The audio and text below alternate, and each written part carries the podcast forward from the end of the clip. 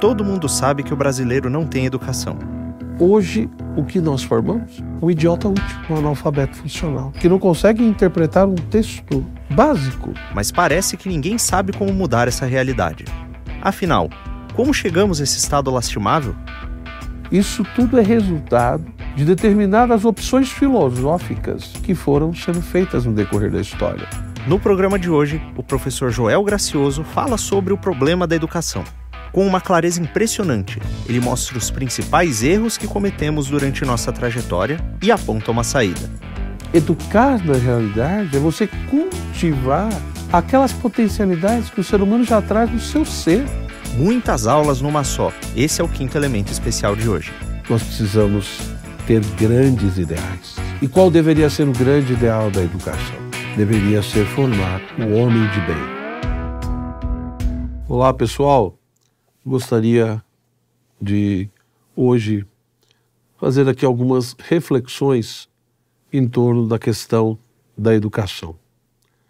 Nós sabemos que a educação, ela de fato é algo extremamente vital, importantíssimo para a vida do ser humano. Ou seja, se por um lado o ser humano não nasce uma coisa indefinida, né? É, porque de fato já possui ali toda uma natureza, uma identidade, pertence a uma espécie, etc. Por outro lado, como muitos autores gostam de dizer, o ser humano ele é um projeto a ser realizado. A questão da educação, ela também ocupou sempre um lugar especial na minha vida. Né? Eu leciono desde os meus 18 anos de idade tive a oportunidade de passar por todos os níveis, digamos assim, da atividade educacional, desde a, do maternal, da pré-escola, até a pós-graduação, questão de mestrado e doutorado como orientador. E, de fato, eu pude ver, por um lado, muitas coisas bonitas, muitas coisas interessantes, e toda aquela potencialidade que o ser humano carrega dentro de si.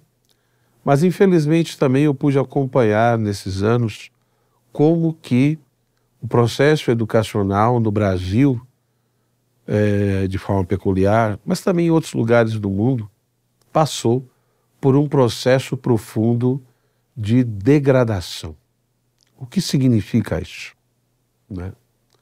Ora, quando nós paramos para pensar na questão da educação, no primeiro momento procurando ser bem objetivo e bem simples, nós vemos hoje que, infelizmente, as teorias educacionais, ou melhor que isso, as propostas né, que se tem em relação à questão da educação, tipo de escola, metodologia, suas finalidades, etc., acabam se reduzindo a dois grandes grupos ou a duas grandes posturas.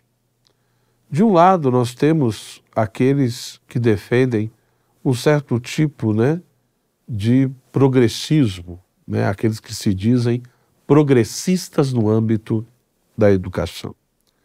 Ora, o que seriam esses progressistas e qual é o ponto-chave aí dessa proposta? É a ideia de, de que a educação ela é simplesmente um ato político e, portanto, a educação existe, principalmente a educação escolar, né? no primeiro momento. Quando eu falo aqui de educação, estou pensando na questão da, da escola, da universidade, etc. Ou seja, essa educação mais formal, digamos assim, né? institucionalizada. Mas vamos ver depois que a educação é uma coisa muito mais ampla e muito mais complexa do que isso.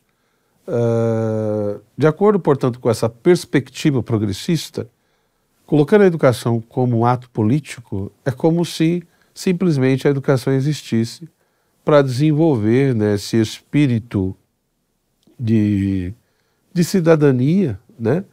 mas que não é só a questão da cidadania, mas é muito mais que isso, é desenvolver um certo tipo de mentalidade revolucionária para que as pessoas de fato tenham essas, essa predisposição para mudar a sociedade, para mudar as estruturas sociais, para fazer uma verdadeira revolução.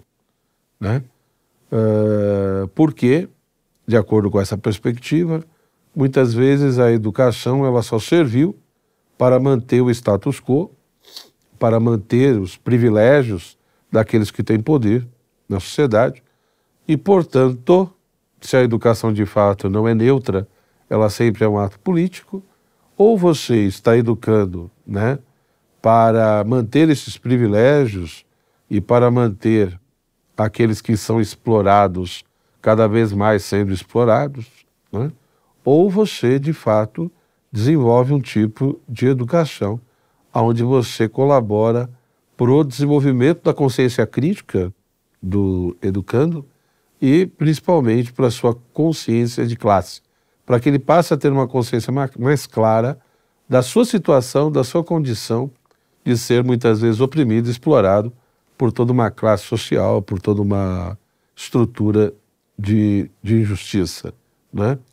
E portanto, o foco da educação, portanto, no fundo, no fundo, acaba sendo o quê? Acaba sendo formar, né, militantes políticos, né? Mesmo que essa pessoa muitas vezes não saiba escrever direito, não saiba falar direito, né?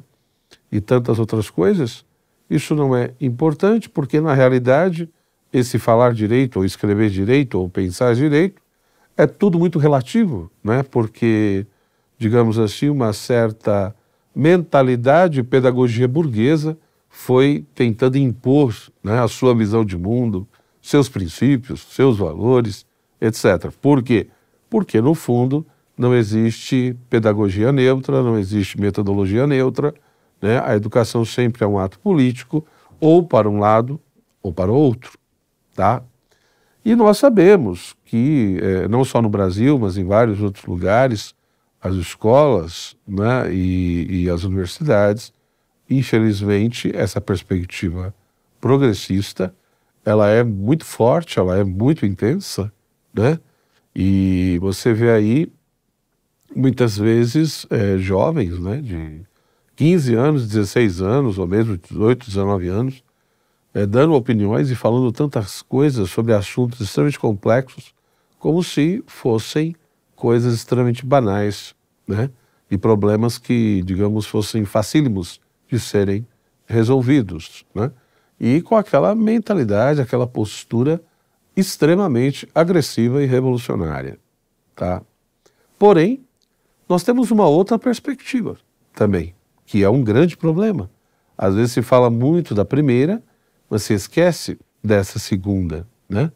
Ou seja, se existe todo esse progressismo na questão da, da, da educação, né, em muitos lugares, por outro lado, você tem também um certo tipo de pragmatismo que prevalece também em muitos ambientes educacionais.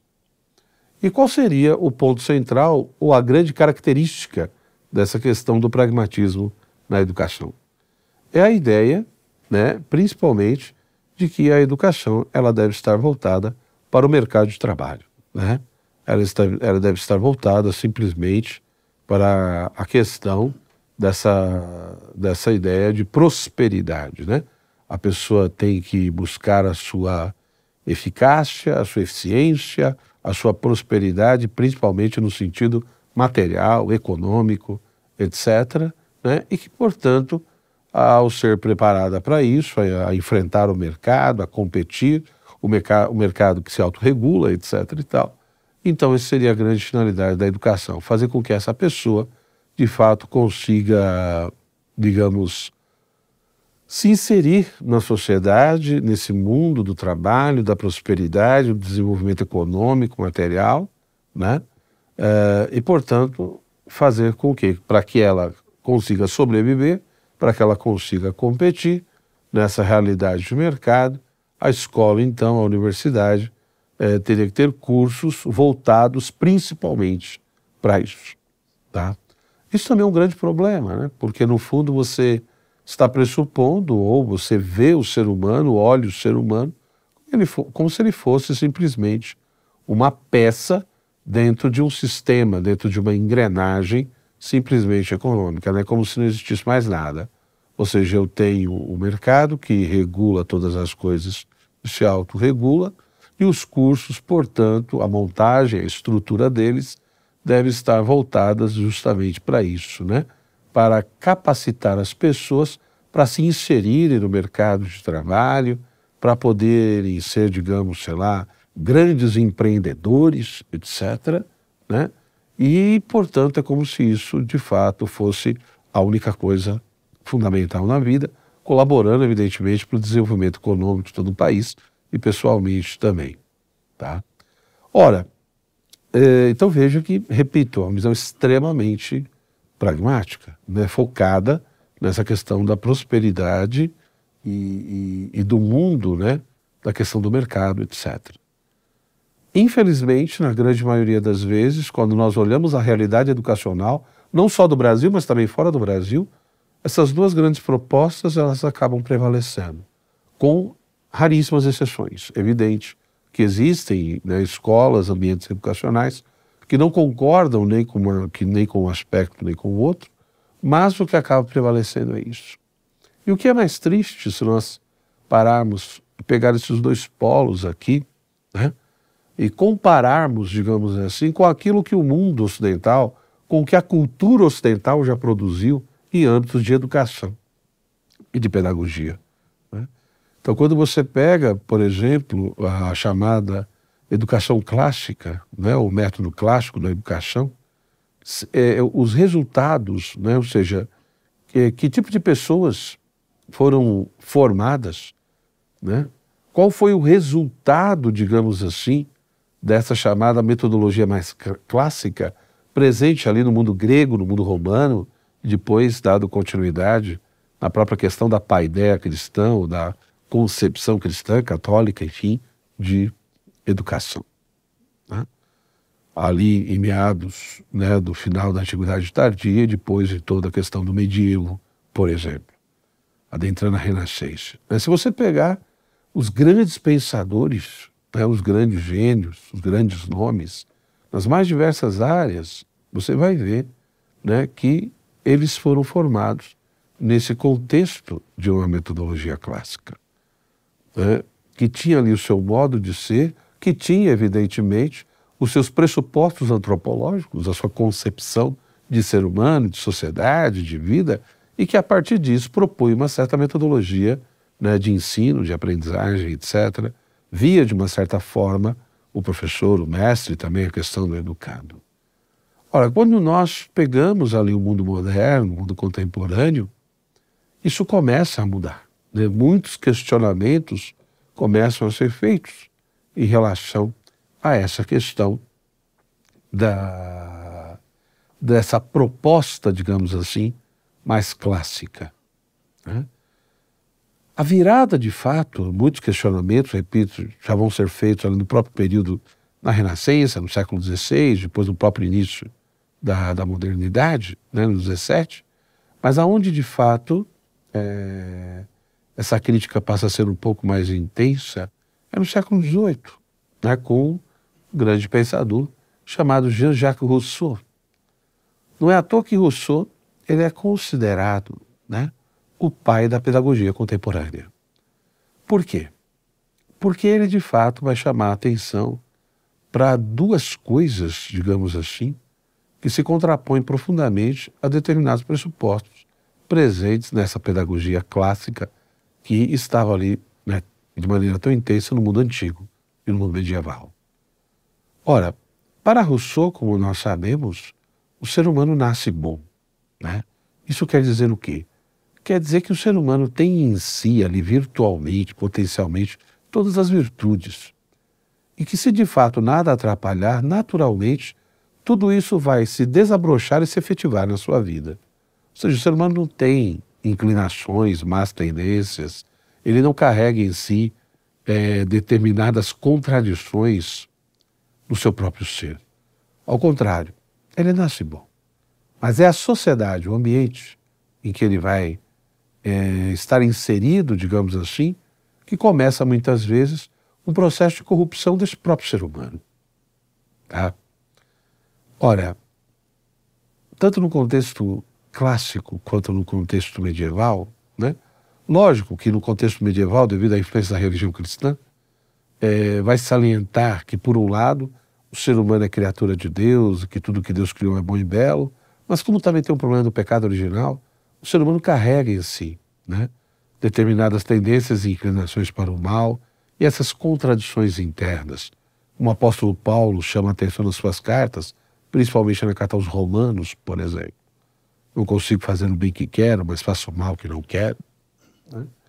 Então, de fato, a questão aqui é do ponto de vista do pensamento cristão, da perspectiva cristã, talvez fique um pouco, fique um pouco mais fácil é, é, ressaltar esse drama, ou esse paradoxo humano que o ser humano vivencia. Mas no fundo não é uma questão só de fé. É uma questão de, de você observar a realidade, de você observar a experiência humana, independente de fé. Se você de fato observa a experiência humana, a história da humanidade, olhando a história da humanidade, olhando a sua própria história, observando outros seres humanos, você vai ver esse drama. Você vai ver esse paradoxo.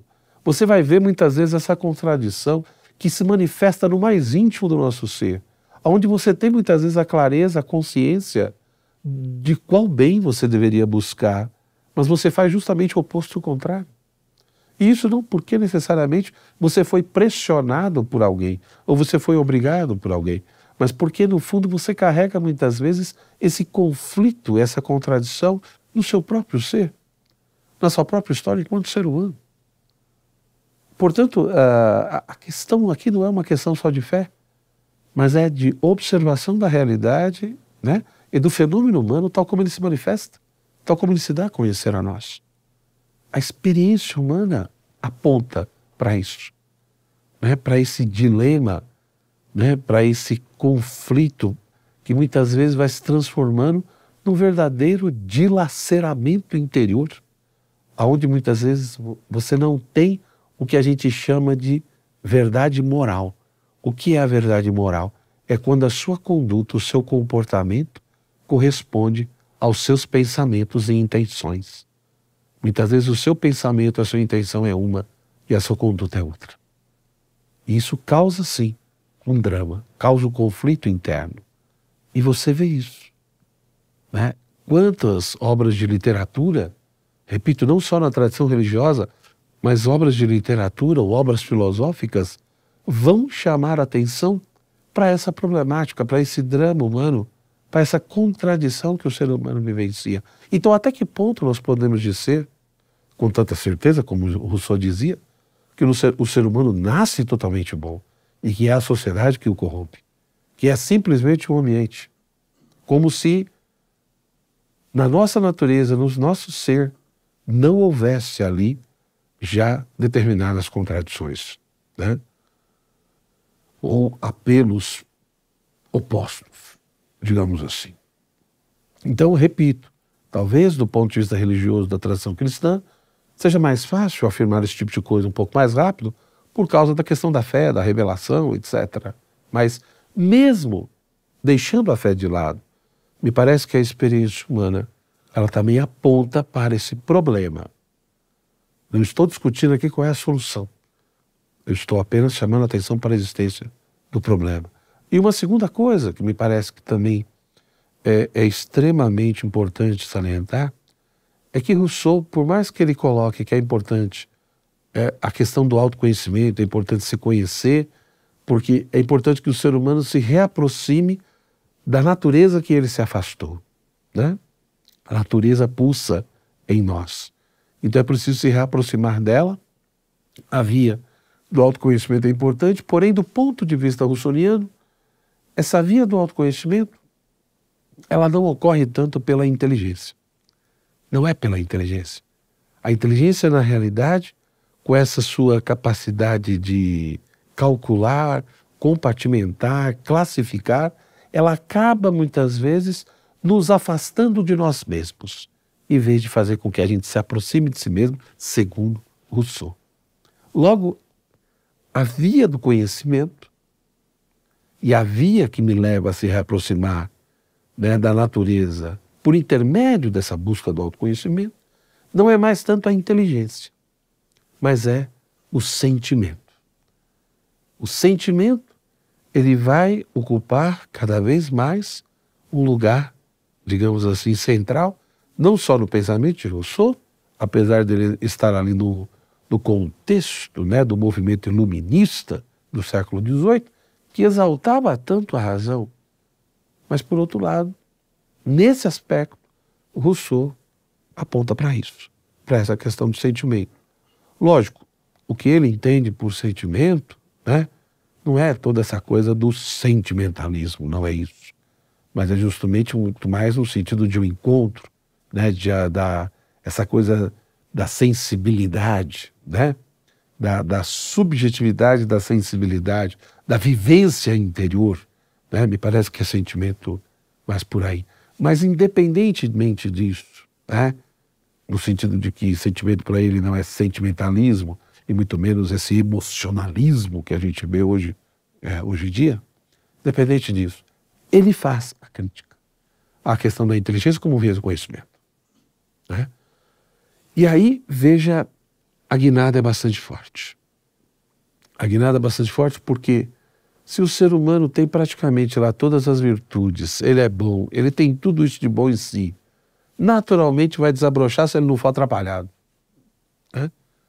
A via, portanto, é muito mais da sensibilidade, da subjetividade e da vivência interior, do que da questão da inteligência, com a sua capacidade reflexiva, de análise, né?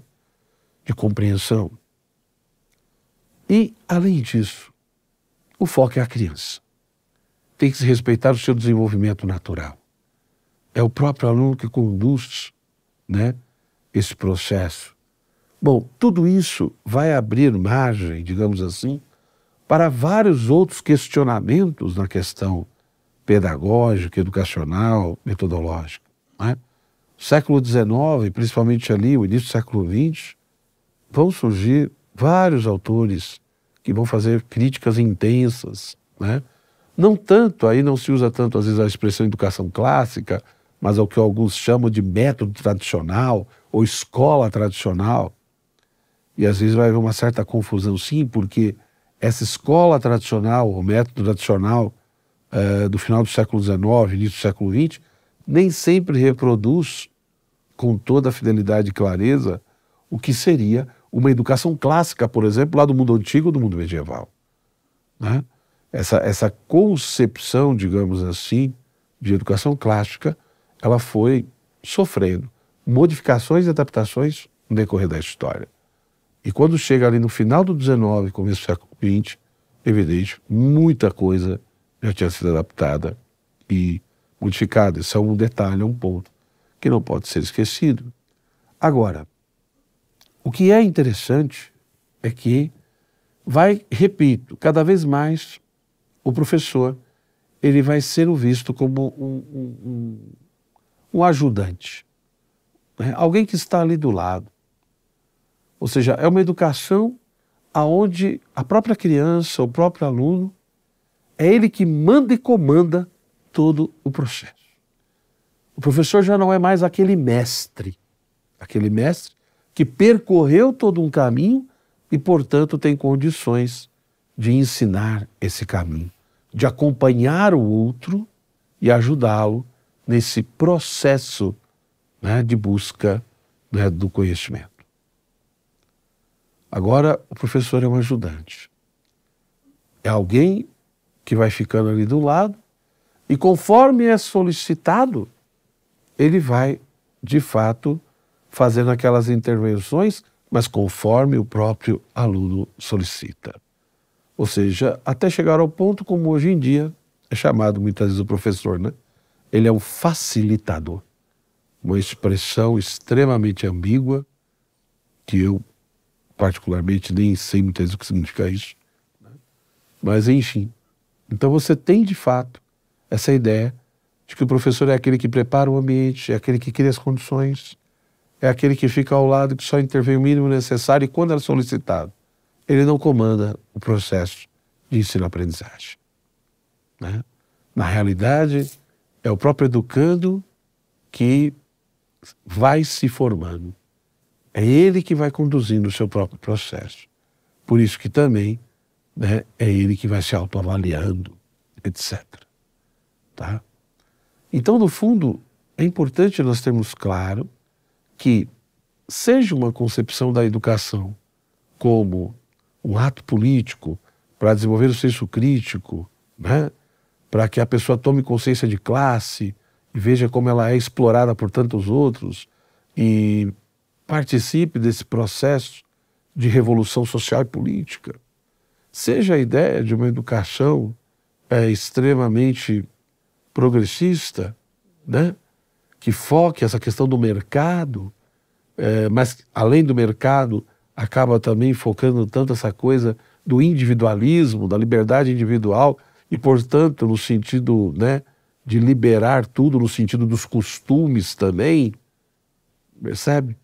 Ou seja, porque no fundo cada indivíduo, cada pessoa, né, cada um tem o seu modo de ser, né? então nós temos que aprender a, a conviver com toda a questão das diferenças e tolerâncias, etc. Então, toda essa discussão, não só de uma educação para o mercado, para a prosperidade, mas uma educação no sentido do, do, do, do individualismo, de uma hipervalorização, de uma liberdade individual, aonde eu simplesmente faço o que eu quero né? e não há limite para nada, onde há uma verdadeira confusão, às vezes até com liberdade e libertinagem, por exemplo. Tudo isso que eu quero dizer é que não surgiu do nada. Isso não brotou do nada, do chão, etc. Né? Isso tudo é resultado de determinadas opções filosóficas que foram sendo feitas no decorrer da história, principalmente ali a partir do século XVIII. Depois, evidentemente, de Rousseau, foram surgindo outros pensadores, outras tendências, foram surgindo os teóricos, os filósofos também, né? Da educação de linha mais marxista, etc., outros de linha mais positivista, né? surge depois a escola nova, enfim, com toda a questão de Maria Montessori, né? Jean Piaget lá na frente, etc. e tal.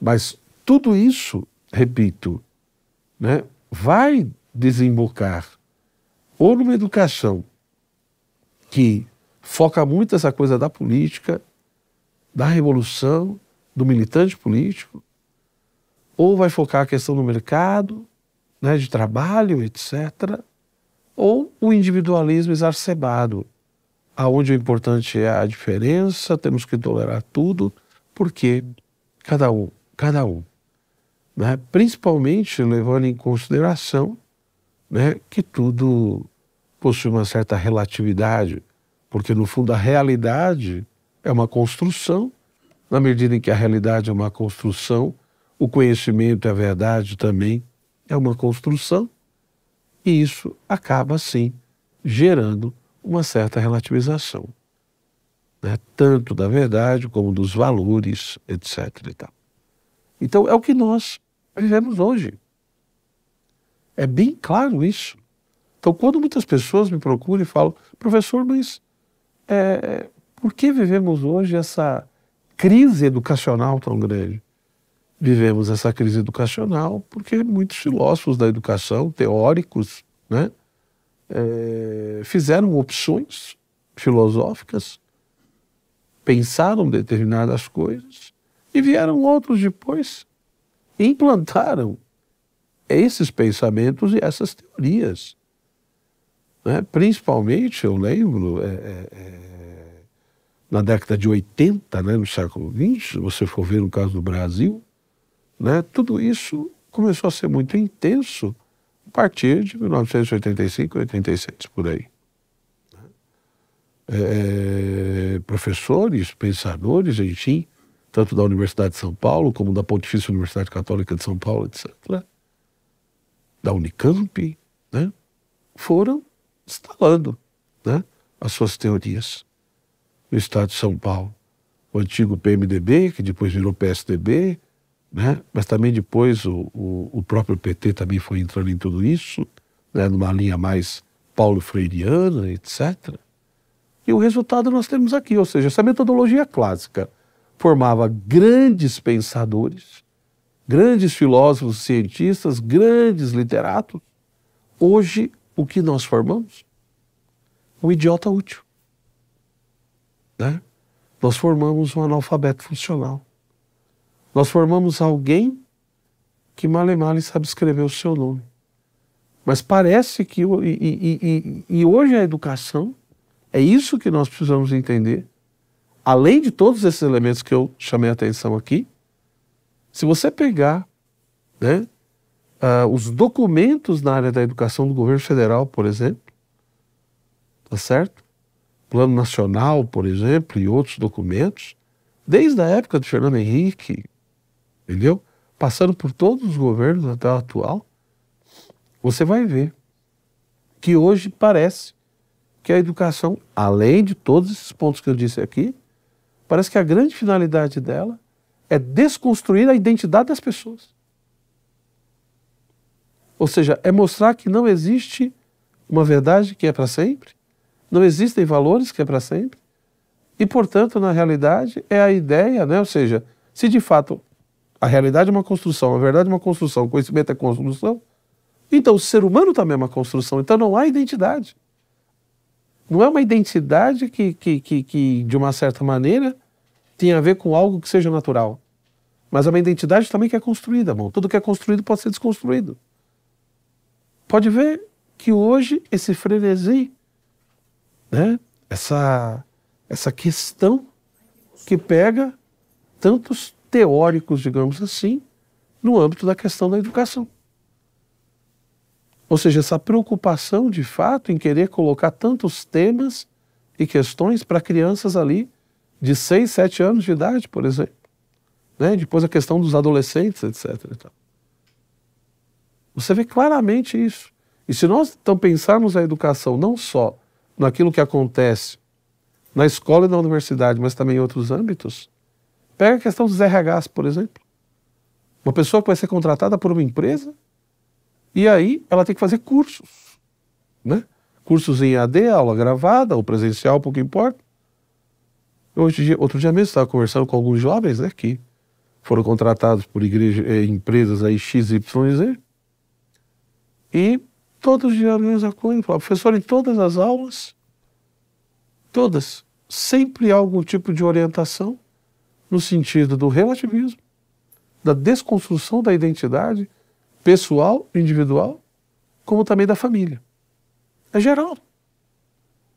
É geral. Ou seja, nós, de fato, hoje, né, precisamos, se nós queremos realmente refletir seriamente sobre esse problema, nós precisamos entender o que está acontecendo aqui. E mais do que entender, me parece que, por um lado, historicamente isso é muito compreensível, ou seja, opções filosóficas foram feitas, gerou-se, portanto, determinadas metodologias, né? E tem-se um, objetivos muito claros, tanto no âmbito político, relacionados às questões ideológicas. Agora, a consequência é nefasta. Ou seja, a consequência é nefasta. Você vê vários, né? Repito, olha a realidade. Você tem uma massa enorme de analfabeto funcional, pessoas que não conseguem interpretar um texto básico, pessoas que não conseguem construir um raciocínio com começo, meio e fim. Pessoas que não conseguem emitir juízos claros sobre as coisas, que têm uma dificuldade enorme de observar a realidade como ela se manifesta. Então, o que nós temos hoje, muitas vezes, tanto nas escolas quanto nas universidades e outros lugares, são meios de destruição da inteligência das pessoas. Ou seja, se nós relembrarmos um pouco, se nós perguntássemos, numa concepção mais clássica de educação, o que é educar? Né? O padre é, Leonel Franca, que foi um dos maiores educadores que esse país já teve, que era jesuíta, ele dizia, né? Educar é preparar o homem para a vida, é fazer de uma criança um homem completo consciente de suas responsabilidades e de seus deveres, conhecedor de suas obrigações no tempo e do seu destino na eternidade. Então veja que interessante, quer dizer, educar na realidade é você cultivar aquelas potencialidades que o ser humano já traz no seu ser, na sua natureza. É muito mais fácil seguir esse caminho, ou seja, é muito mais fácil você trabalhar junto com a natureza humana do que contra ela. Né? Então, o ser humano, por um lado, ele não nasce pronto e acabado, mas também não nasce uma coisa indefinida. Então, ele, ele é carregado de potencialidades. Ele é carregado de potencialidades físicas, corpóreas. Né? Ele tem toda uma dimensão é, é, psíquica, entendeu? Volitiva, intelectiva. Ele tem toda uma dimensão espiritual. Por isso que toda educação, se de fato não é uma educação ideológica, se não quer simplesmente usar o ser humano como massa de manobra para atingir outras coisas, a verdadeira educação ela é uma coisa muito simples. A verdadeira educação é aquela que cultiva e que procura ajudar essa criança carregada de potencialidades e se transformar no adulto maduro e equilibrado. É isso. Ou seja, a verdadeira educação de fato é uma educação para a liberdade, sim, mas não para a liberdade como muitas vezes o, o individualismo burguês quer chamar a atenção. Uma educação para a liberdade, não como determinado tipo de liberalismo propõe. Uma educação para a liberdade é no sentido né, de entender que a liberdade ela é um meio para que eu de fato busque aquilo que é mais nobre, mais sublime, mais elevado. Por isso que nós estamos na crise que estamos. Ou seja, nós simplesmente, né, é, é primeiro, nós negamos as potencialidades naturais. Aos poucos, foi se negando. Não tem mais natureza humana. O ser humano é obra do acaso, da evolução, do meio, né? Não tem natureza humana. Né? E se não tem natureza humana, então não tem um Criador também que fez essa natureza humana. Não tem potencialidades naturais. Ou seja, tudo vai se reduzindo ao monte, no máximo, ali de forças biológicas, né? que interagem com o meio e que vão se fazendo na medida em que vão interagindo com esse próprio meio. Então, veja o quanto nós perdemos. Repito, deixamos de lado a questão da natureza humana e suas potencialidades. Deixamos de lado o aspecto de transcendência da educação.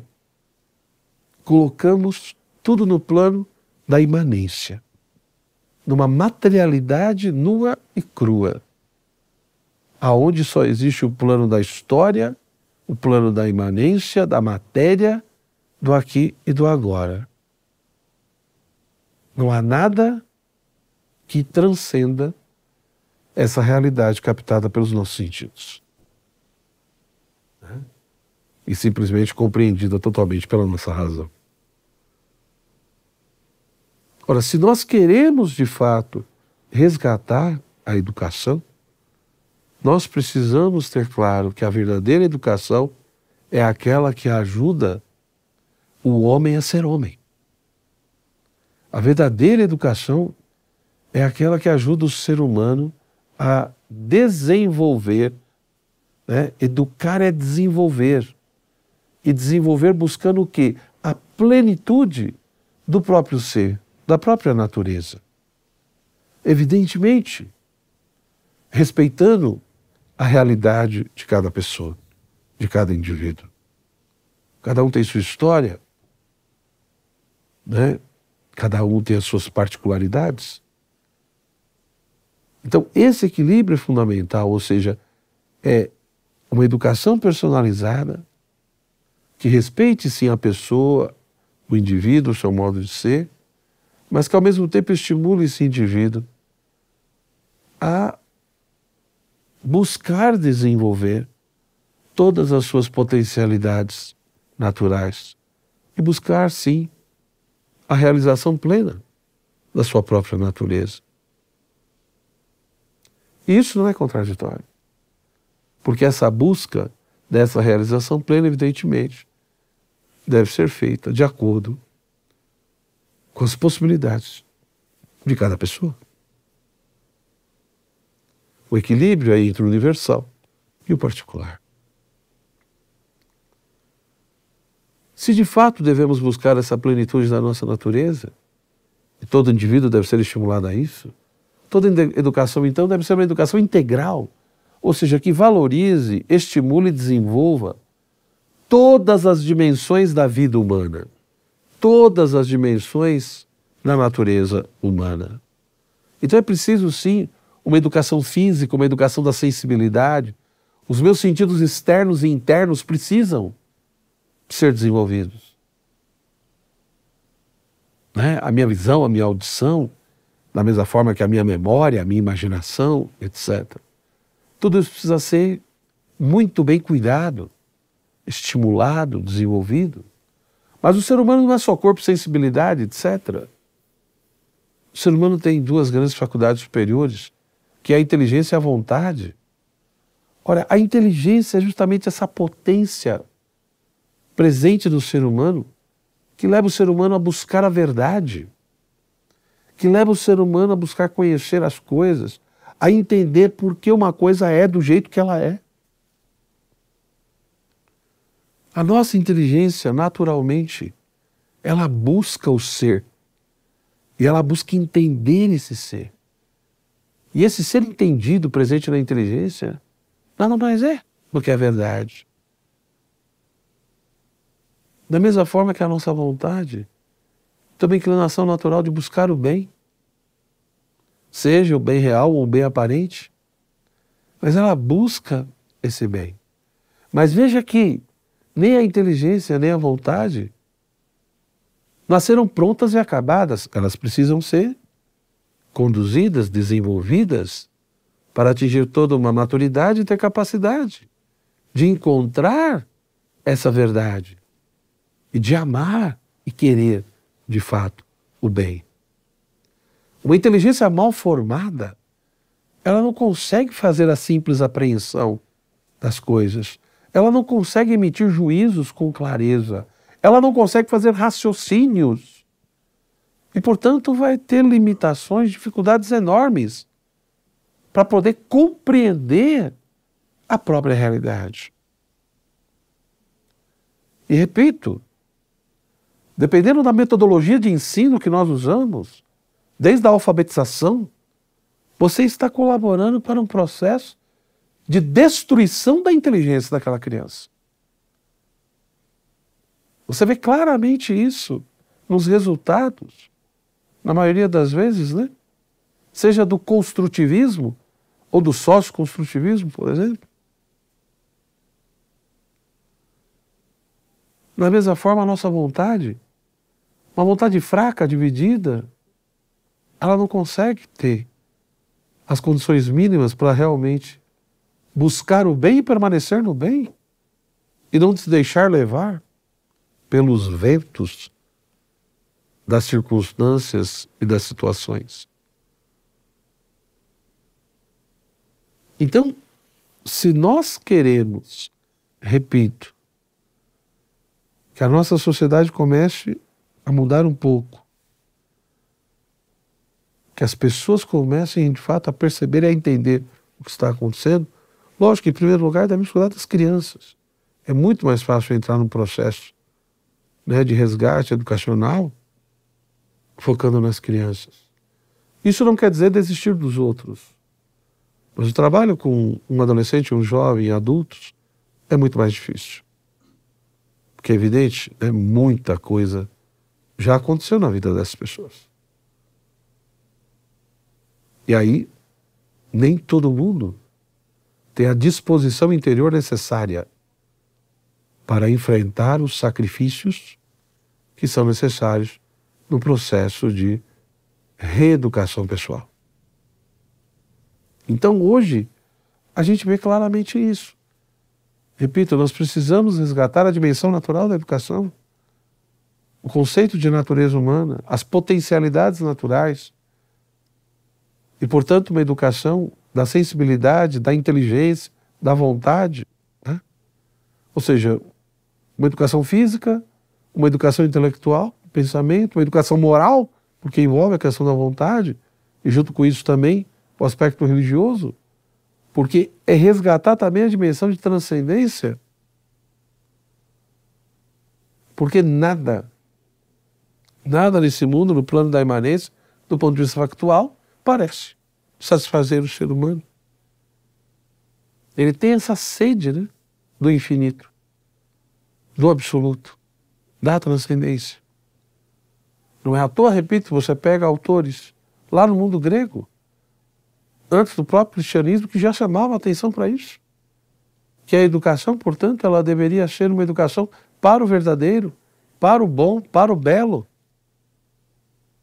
E não simplesmente só para essa vida, ou os fins imediatos dessa existência, de satisfazer as nossas necessidades materiais, biológicas, etc. Mas que deveria se buscar algo mais.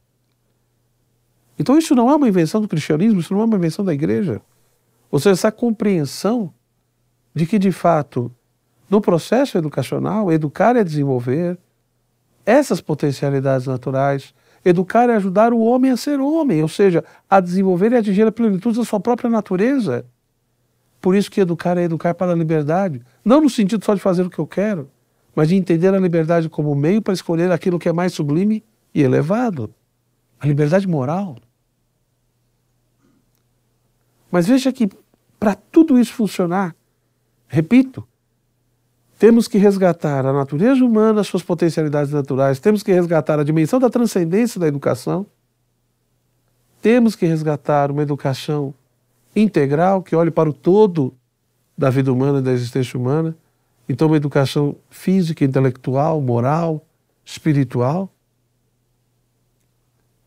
Mas além de tudo isso, além de todos esses aspectos, nós precisamos forjar o caráter das pessoas. E forjar o caráter, ter caráter, é ser uma pessoa que de fato ela pensa e vive de acordo com aquilo que ela acredita. Veja, entenda bem, aqui tem um elemento muito importante. Porque você vai dizer, professor, mas o que adianta? Mas se a pessoa tiver um monte de princípios e crenças falsos? Sim, isso é uma outra discussão. Mas o que eu estou dizendo é: o que é uma pessoa de caráter? O que é uma pessoa de bom caráter? É uma pessoa que não deixa se levar pelos ventos. É uma pessoa que não deixa se levar pelas circunstâncias. É uma pessoa que tem coerência. Uma pessoa de caráter. É uma pessoa que não negocia os seus princípios. Por isso que é difícil você conviver com pessoas que não têm caráter ou que têm um mau caráter. Porque é um verdadeiro camaleão. Ou seja, dança conforme a música e conforme a situação. Dança e joga e faz conforme os seus interesses. Não. Então, por isso que a questão da educação, ela tem sim todos esses aspectos aqui que eu estou chamando a atenção, mas essa questão do formar e forjar o caráter é uma coisa fundamental.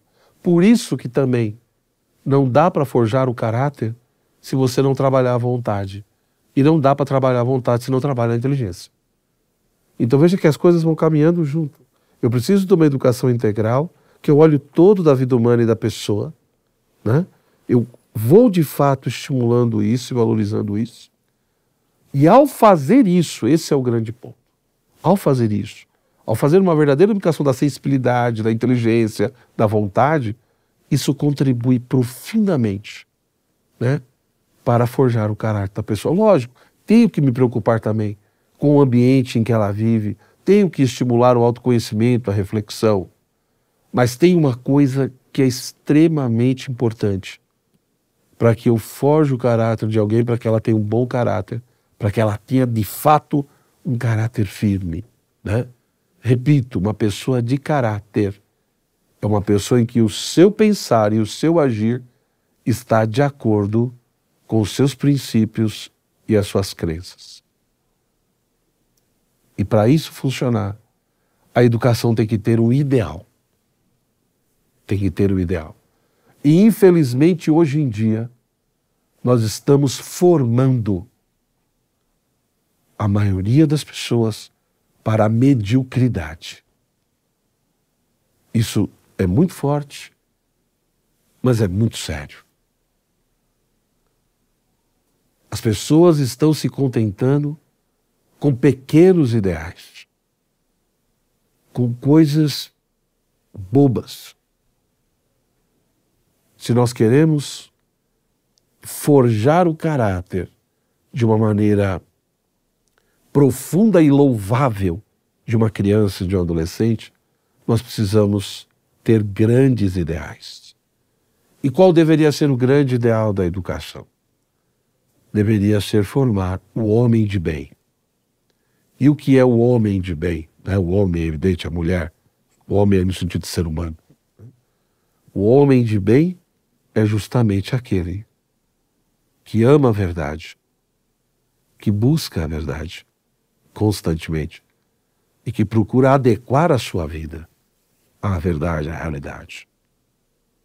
E que entende que, de fato, a maior verdade é ter essa coerência de vida.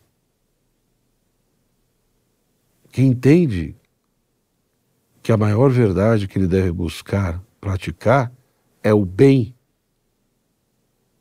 não só de si, mas de todo uma, toda uma sociedade. Então, repito, quando nós olhamos a realidade hoje, é uma realidade muito dura, é uma realidade muito desafiadora. Para quem compreende e conhece um pouco de história da educação, de filosofia da educação, e que está envolvido com a questão da educação, é uma situação muito complexa. Por isso, você pai, você mãe, né? acompanhe o seu filho, veja o que ele está estudando na escola. Participe, seja de escola pública ou privada. Intervenha, porque a família é a primeira educadora. O pai e a mãe são os primeiros educadores. Mas, infelizmente, muitos pais transferem para a escola a sua obrigação e o seu dever. Só que a escola hoje, né, e a universidade depois ali 18, 19 anos, hoje são lugares que nem sempre ensinam os valores e princípios que as famílias acreditam. Nós temos que realmente refletir sobre isso. Nós temos que entender, primeiro, que a educação não é só na escola, não é só na universidade. Ela começa na família e na comunidade que essa família está inserida, que no caso do Brasil, na grande maioria das vezes, é a comunidade religiosa. Isso deve ser respeitado e valorizado. E cada um, de fato, deve assumir as suas obrigações. E repito, se hoje estamos em crise, é porque deixamos de lado a transcendência da educação. Deixamos Deus de lado. Deixamos a natureza humana de lado e as suas potencialidades. Deixamos a dimensão integral do ser humano. E optamos por uma educação ou que só visa a questão política e revolucionária, ou que só visa o mercado e a questão tecnológica e a questão individualista, onde cada um faz o que quer de sua vida. E estamos colhendo o fruto de tudo isso. Então existe aí sim um longo caminho a ser percorrido. No meu entendimento, não existe resposta e solução fácil para tudo isso. Do ponto de vista prático, factual, são desafios enormes, principalmente porque na sociedade né, tem muitas forças contrárias. Mas, repito, Se nós realmente visamos ajudar o ser humano e não somos escravos de nenhuma ideologia na nossa cabeça, a verdadeira educação é aquela que cultiva as potencialidades naturais, é aquela que procura desenvolver essas potencialidades e que ajuda o ser humano a ir passando pelas etapas da sua vida, porque a natureza não dá saltos, né? Mas ir passando por essas etapas, a infância, a adolescência, a juventude, aonde ali todo um caráter bom vai se forjando, aonde a pessoa, de fato, ela pensa e vive de acordo com aquilo que ela acredita. E isso já é uma coisa muito positiva. Porque, repito, mesmo que a pessoa tenha princípios e acredite em coisas falsas, o fato dela ter caráter um bom caráter, isso é muito valoroso. É preferível conviver com uma pessoa que tem caráter do que com uma que não tem princípios e que negocia os seus princípios conforme o jogo do interesse das situações. Né? Então, enfrentar esses problemas, enfrentar esses desafios, não tem nada de fácil. Seja na família, seja na comunidade religiosa, seja na escola ou na universidade. Realmente são situações bem, bem difíceis. Mas me parece que o caminho é esse: é resgatar um pouco a consciência histórica de tudo que aconteceu, entender a origem desses problemas e as opções que foram feitas e analisar. Se Cristo disse que nós conhecemos a árvore pelos frutos, os frutos no momento estão sendo bem amargos, bem complicados. E, portanto, para aqueles que se preocupam com o ser humano e amam o seu próximo, se nós realmente queremos ajudar as pessoas, se fala tanto hoje de uma educação para autonomia. A verdadeira autonomia é você não enfiar a ideologia na cabeça de alguém, seja qual for mas é você ajudar esse ser humano a atingir a plenitude da sua natureza e, principalmente, a assumir a sua própria existência, buscando o que é verdadeiro, bom e belo. Agradeço aqui a atenção de vocês. Espero que essas reflexões ajudem aí um pouco a pensarmos essa problemática tão séria e desafiadora. Forte abraço, até o nosso próximo encontro.